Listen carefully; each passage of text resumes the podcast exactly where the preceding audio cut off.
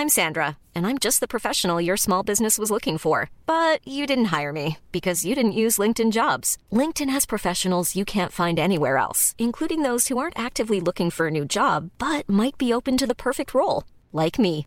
In a given month, over 70% of LinkedIn users don't visit other leading job sites. So if you're not looking on LinkedIn, you'll miss out on great candidates like Sandra. Start hiring professionals like a professional. Post your free job on linkedin.com/people today.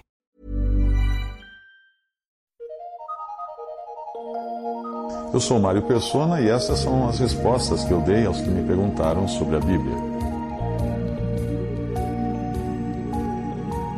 Sua dúvida é se o dispensacionalismo teria erros graves. Você disse que o site que visitou, onde leu a respeito desses supostos erros graves, não está vinculado a nenhuma denominação, mas a verdade é que apenas o site não está vinculado. O seu autor e todos os demais autores ali são clérigos ou leigos ligados a algum sistema religioso denominacional. O próprio dono do site faz parte da liderança de uma igreja presbiteriana. A doutrina do site é, portanto, presbiteriana em sua essência, e os presbiterianos seguem o que é chamado de teologia do pacto, ou teologia da aliança, sobre a qual eu estou traduzindo um livro de autoria de Bruce Anstey. Você vai encontrá-lo no, no site www.dispensacal, ou dispensação, sem cedilha e acento. Então seria www.dispensação.blogspot.com. Bem, não é de surpreender que o presbiterianismo, cujos líderes são chamados de reverendos, seja avesso ao dispensacionalismo. Mas não, não pense que o problema deles está na escatologia.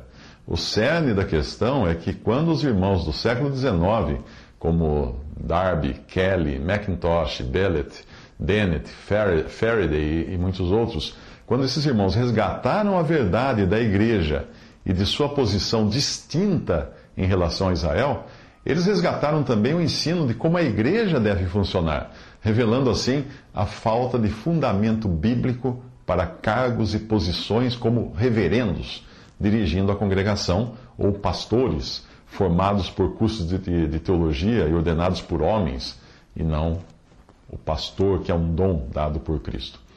É evidente que quando alguém contesta essa estrutura clerical e eclesiástica, não faltarão clérigos que se sentem ameaçados de perder os seus empregos e logo adotem então uma estratégia de demonizar tudo que os irmãos do século XIX, esses irmãos, escreveram sobre as dispensações e outros assuntos. O artigo que você enviou, chamado de Os Erros do Dispensacionalismo, e escrito pelo reverendo Ronald Henkel, chega a ser engraçado pela ingenu ingenuidade com que ele distorce o dispensacionalismo para depois apontar o que supostamente seriam erros. Ele começa citando a Bíblia de estudo Scofield, que foi escrita por outro reverendo, que meramente adotou parte do ensino dos irmãos do século XIX mas deixou de fora aquilo que obviamente comprometeria a sua própria posição de líder de uma denominação. Então, o autor do, do artigo uh, fala também dos, do que ele chama de erros flagrantes do dispensacionalismo, entre os quais estaria o que chama de método falho de interpretar as Escrituras, uh, a saber, que o dispensacionalismo segue um literalismo escrito, que, como um escritor aponta, é realmente o literalismo dos fariseus que não viram e não podiam ver que Cristo era um rei espiritual e assim o crucificaram.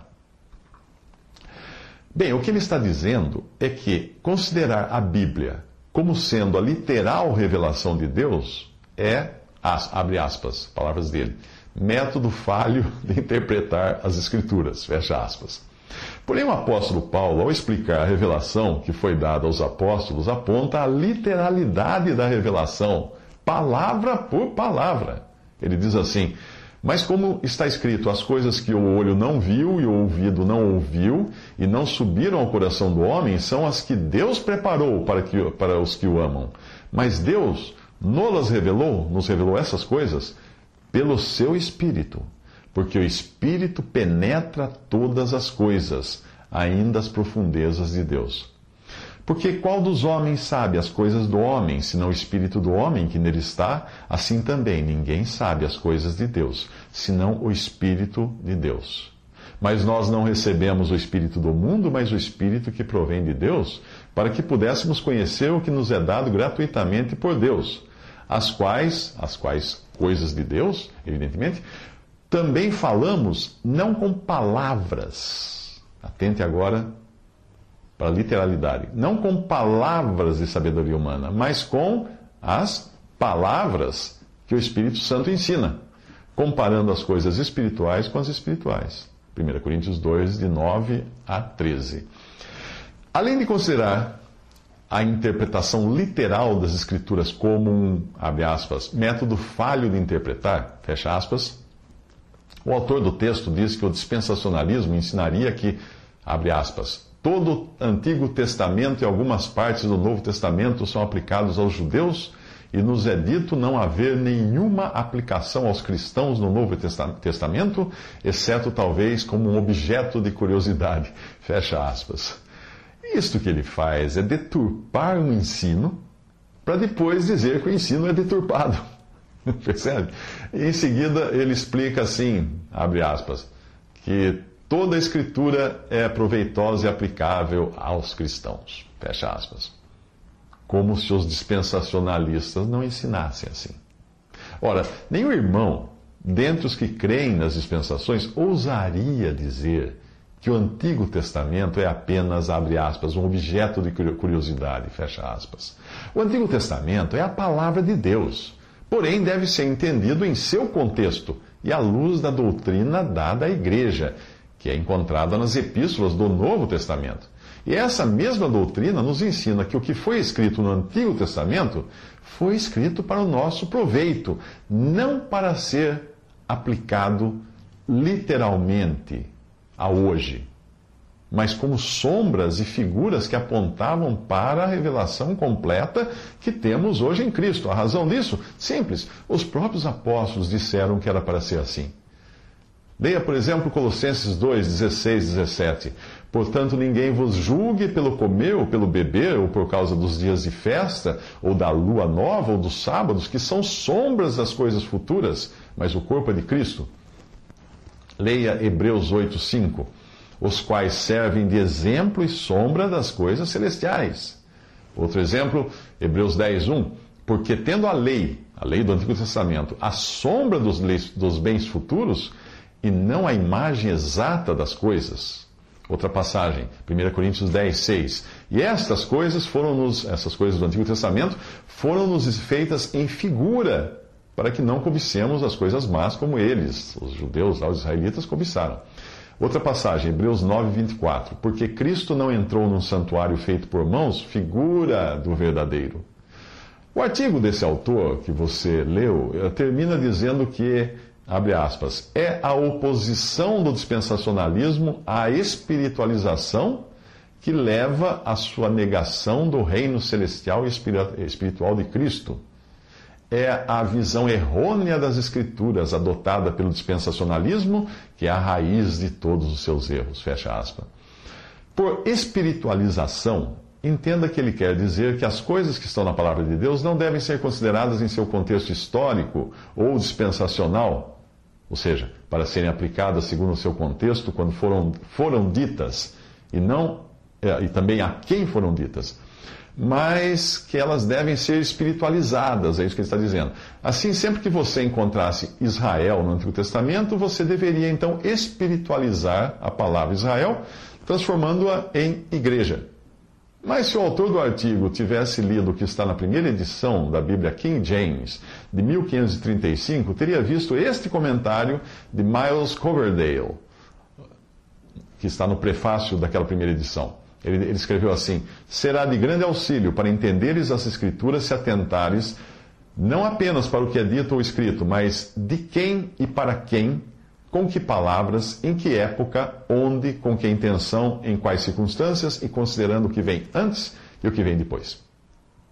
A dificuldade da ideia usada pela teologia do pacto, que é adotada pelo autor do texto que você leu, ah, de espiritualizar a interpretação da Bíblia, está em saber se devemos espiritualizar os verbos também. Porque quando o Senhor Jesus diz em Mateus: Edificarei a minha igreja, Mateus 16, 18, uh, qualquer pessoa com o um mínimo de bom senso saberia que ele estava se referindo a algo ainda futuro. O verbo está edificarei, que seria edificado, e não algo que já existisse em sua própria época, no período dos evangelhos. Foi por espiritualizar o Antigo Testamento e considerar as bênçãos prometidas a Israel como pertencentes à igreja que o catolicismo e o protestantismo perseguiram os judeus e buscaram a conquista do mundo até com o uso de armas. Isso continua. Nessa visão deles, Jesus só viria quando os cristãos tivessem levado o evangelho a todo mundo e tivesse estabelecido aqui o reino. Portanto, valeria tudo nessa empreitada, inclusive as cruzadas e as guerras chamadas de guerras santas. Afinal, no Antigo Testamento, Deus ordenava a Israel que dizimasse os exércitos inimigos. Então, por que não podemos fazer isso hoje também, não é? O que pouca gente sabe é que essa doutrina espiritualiza também a esperança do cristão, de modo a colocá-la na terra e não no céu. Ou seja, a espiritualização aí funciona mais como uma materialização do que é ensinado prometendo que a igreja no futuro viveria numa terra restaurada, promessa essa que foi feita a Israel no Antigo Testamento, e não nos novos céus com Cristo, como nós vemos em Apocalipse.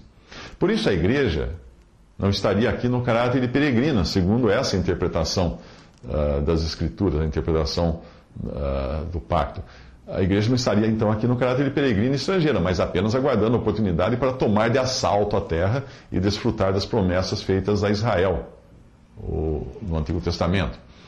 A consequência mais moderna e perniciosa dessa doutrina é a teologia da, da, prosperidade. Afinal, se Deus prometeu saúde e riqueza, por que razão não posso reivindicá-las para o aqui e agora?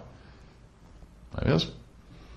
Uh, para entender melhor uh, o que diz essa teologia do pacto, eu sugiro aquele livro que eu estou traduzindo, que eu citei o link um pouco antes Nela, nessa teologia, acreditam as igrejas católica, ortodoxa, luterana, anglicana, episcopal, congregacional, presbiteriana, menonita, cristã reformada e algumas ramificações das igrejas metodista, batista, nazareno, adventista, etc. Mas não são todos os clérigos que têm essa aversão aos ensinos dos irmãos do século XIX, como Darby, Kelly, McIntosh e outros como a, essa versão é demonstrada pelo autor desse artigo que você leu. O conhecido evangelista do século XIX, Moody, disse que se todos os livros do mundo fossem queimados, ele ficaria contente se lhe restasse uma cópia da Bíblia e uma coleção dos comentários de Mackintosh sobre o Pentateuco. Spurgeon disse, disse algo de, a respeito de William Kelly, que é um desses irmãos do século XIX. Ele comentou que William Kelly era um escritor eminente da escola exclusivista de Plymouth. Ele chamava assim os irmãos do século XIX que se reuniam somente no nome do Senhor.